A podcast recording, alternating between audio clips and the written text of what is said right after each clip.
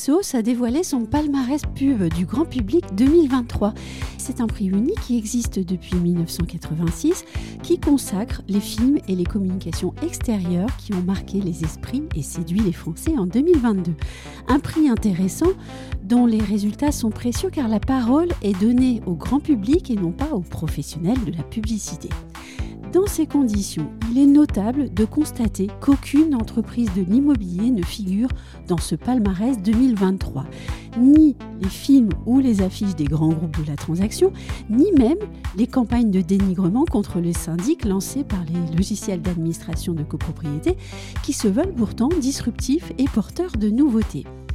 Devant cette absence, faut-il alors se demander pourquoi les marques de l'immobilier ne touchent pas davantage le cœur des Français, alors même que le logement occupe une part importante dans leur quotidien et leurs préoccupations?